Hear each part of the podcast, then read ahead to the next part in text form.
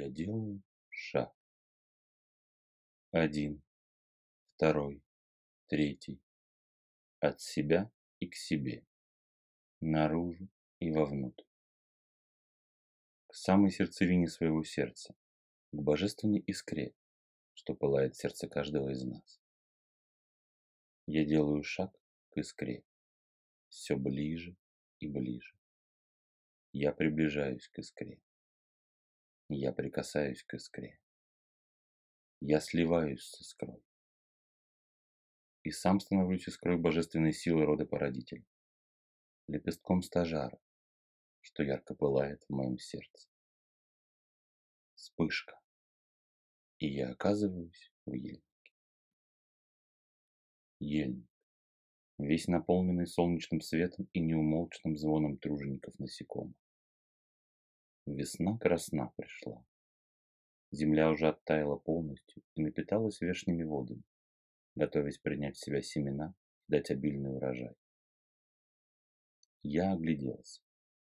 Ельник выглядит очень радостным и наполненным, даже каким-то нарядным. То тут, то там, в корнях и промеж елей гигантов мелькают веселые кругляши маленьких солнц. Цветы мать-мачехи. Тропинка обнаружилась неподалеку, и я бодро зашагал по ней прочь из ельника. Меня так и распирало от энергии. Хотелось погладить каждую травинку и былинку. Я шел, ласково касаясь руками стволов ели гигантов, чувствуя, как движутся пробудившиеся соки в них, как все оживает, полнится, с новой силой рвется к солнцу. Быстро дойдя до лесных ворот, я остановился. Впереди за проходом виднелось что-то красное на земле. Я пригляделся, так и не понял, что это, и зашел в проход. Шаг. Один. Второй. Третий. И я оказываюсь в яблоневом саду. А прямо передо мной на земле лежит огромное, спелое наливное красное яблоко. И такой душистый аромат разлит в воздухе, что кажется, его можно зачерпывать и есть ложкой. Я поднял яблоко, убрал в сумку и пошел вперед по тропинке меж яблонь. И каких только яблонь тут не было. И молодых, с только что проклюнувшимися нежными листочками, и зрелых, покрытых нежной пеной белорозовых цветов, и уже полностью созревших, чьи ветви гнулись к земле под тяжестью налитых красных яблок.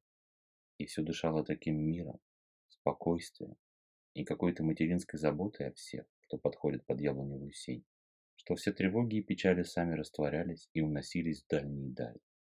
Тропинка вывела меня на небольшую поляну меж яблонь и довела меня до очень старой, разлапистой яблони, которая вся была покрыта крупными спелыми красными яблоками. Яблоки так призывно сверкали на солнце красными боками, что я не выдержал и протянул руку, собираясь сорвать сочный, исходящий невероятным ароматом плод. Угощайся. Мать всегда щедра к детям своим. Всегда старается их накормить и защитить. Не всегда дети готовы принять ее дары, помочь матери и защитить ее в ответ, но такова уж судьба матери – давать, не ожидая и не требуя взамен ничего для себя лично. Послышался на поляне тихий и ласковый женский голос. С моих глаз как будто спала пелена я увидел высокую, еще не старую, крепкую женщину в простом платье почти без вышивки. Плечи ее укутывал темный плащ. На голове золотилась прекрасная очелье. Но глаза. Невероятно мудрые, добрые, ласковые и глубокие глаза матери смотрели на меня с такой любовью и заботой, что сердце само раскрылось и выплеснуло из себя мощный поток любви. Я подошел к богине, низко поклонился, представился и спросил. Как твое имя, Великая Мать? Ты прав. Я мать всему живому на земле. Всему, что так или иначе умеет чувствовать и ощущать. Каждой букашке и травинке, каждой горе и ручейку, каждому дереву и животному я мать. Ибо сила моя родила вас всех, скормила, заботилась и питала вас ежечасно. Я – мать сыра земля, и мягкий золотистый орел разлился вокруг богини. Все живое вокруг, кажется, потянулось к матери за этим потоком любви, заботы и доброты. Богиня присела на появившееся рядом с яблоней кресло. Я подошел и не в силах больше сдерживаться, опустился на колени, обнял ноги богини и положил свою голову к ней на руки. Тепло ласки, заботы и тихой любви окружило меня. Мне казалось, что каждая клеточка и частичка моего существа начала наливаться новой, доселе мне незнакомой силой, мощным упругим потоком, который льется из земли ко всему сущему, обновляя и продляя бытие. Вы совсем оторвались от своих корней, забыли про меня. Вот когда ты в последний раз ходил босиком по земле? Забыл, небось, уже. В городе и земли-то у вас почти нет. Бетон и асфальт. Меж тем, для каждого из вас очень важно хотя бы изредка прикасаться ко мне и моей силе, и обновляться, и осознавать свои корни, чтобы не улететь далеко в небесные дали, забывая, кто тебя кормит и питает. Так же и со всем, что вы делаете или стремитесь достичь. Сила моя, сила рождения, роста, заботы и последующего ухода может дать вам любой плод, который вы только представите в своих мыслях. Но для появления плода должно приложить труд, подготовить землю, обработать семечко, посадить его, ухаживать за ним и поливать его, пока оно растет и набирается сил. Если вы все сделали правильно, если вы заботились, думая не о своем результате, который вы получите, а о том семечке, что вы вырастили, будет дивный плод. Плод, как результат вашего приложенного труда, но и плод, как благодарность семечка, за возможность исполнить его предназначение перед жизнью и родом. Когда вы слишком нацелены на результат, вам кажется, что все движется медленно, что надо быстрее. Вы суетитесь, то рыхлите, то поливаете, то подкармливаете без счета. И тем самым просто загубляете семечко, которое на самом деле просто нужно было оставить в покое.